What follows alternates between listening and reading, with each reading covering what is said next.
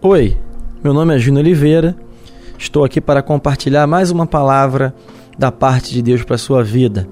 O texto de hoje se encontra no livro do profeta Isaías, capítulo 6, que diz o seguinte: No ano da morte do rei Uzias, eu vi o Senhor assentado sobre um alto e sublime trono, e as abas de suas vestes enchiam o templo. Serafins estavam por cima dele Cada um tinha seis asas, com duas cobria o rosto, com duas cobria os pés, e com duas voava. E clamavam uns aos outros, dizendo: Santo, Santo, Santo é o Senhor dos exércitos. Toda a terra está cheia da sua glória.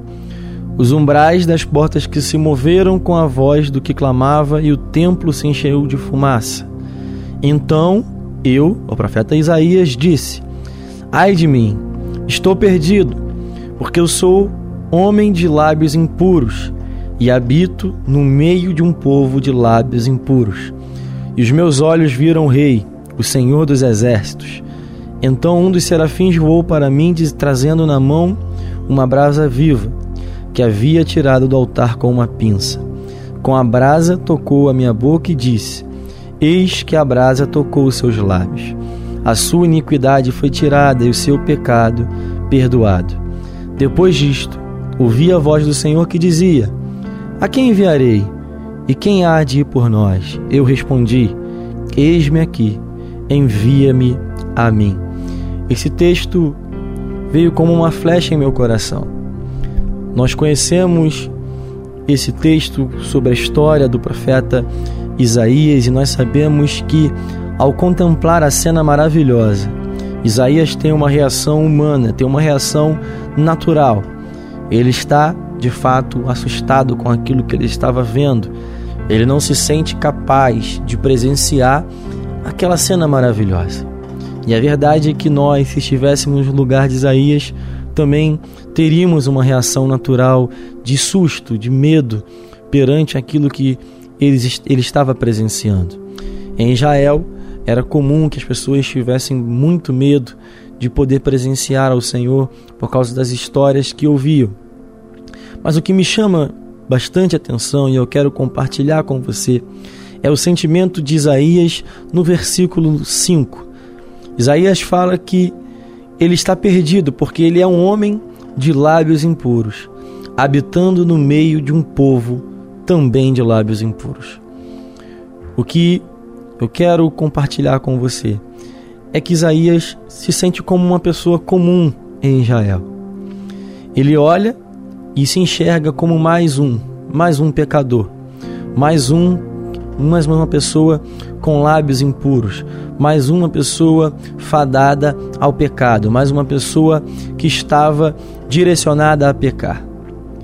E eu acho interessante que ele tem esse sentimento de culpa e ele se enxerga como alguém que é vítima da própria sociedade, como uma vítima da, do próprio ambiente que ele vive. O ambiente de Israel, o ambiente que ele presencia, que ele vivencia, é um, é um cenário onde todos têm os lábios impuros. E ele se enxerga exatamente como mais um a fazer parte disso. Ele se enxerga como mais um no meio da multidão, com as mesmas atitudes. A culpa estava sobre ele. Mas a Bíblia nos fala que um serafim que estava ali tocou a sua boca e purificou a mesma, mudou a sua história. E agora a boca de lábios impuros está purificada, está limpa pelo Senhor. O que eu quero dizer é que eu e você não somos reféns do ambiente que nós vivemos. O ambiente que nós vivemos não define quem nós somos e não define qual o propósito de Deus para minha e para a sua vida. Isaías se enxergava como mais um, mas o Senhor o enxergava como profeta que iria mudar a história de Israel. Talvez a forma que você se enxergue hoje não seja compatível com a forma que Deus está te enxergando, mas é tempo de nós obedecermos ao chamado dele. É tempo de nós sermos purificados, assim como Isaías também foi. E a partir desse momento de purificação, há um, uma voz que chama a Isaías: Quem enviarei? quem irá por nós? Quem irá pela nossa causa? Eu creio que essa voz se repete até os dias de hoje.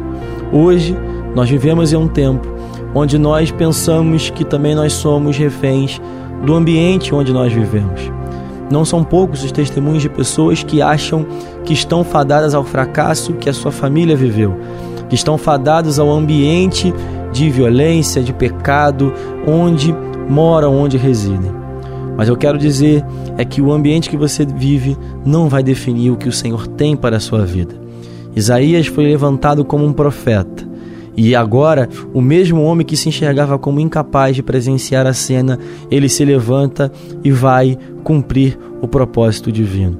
E o mesmo homem que não se via como capaz de enxergar aquela cena é o mesmo homem que no versículo 8 fala, no versículo 9 fala: Eis-me aqui, envia-me a mim. Esse chamado tem se repetido em, em, nossa geração. É necessário que eu e você façamos como Isaías e falemos: Eis-me aqui, Senhor, envia-me a mim. Eu quero mudar a história da nossa geração. Eu quero mudar a história da minha família. Eu quero mudar a história de onde eu vivo. O Senhor continua chamando por nós e é necessário que nós deixemos de ser mais um para sermos homens e mulheres de Deus que vão mudar a história. Fique com Deus e até a próxima.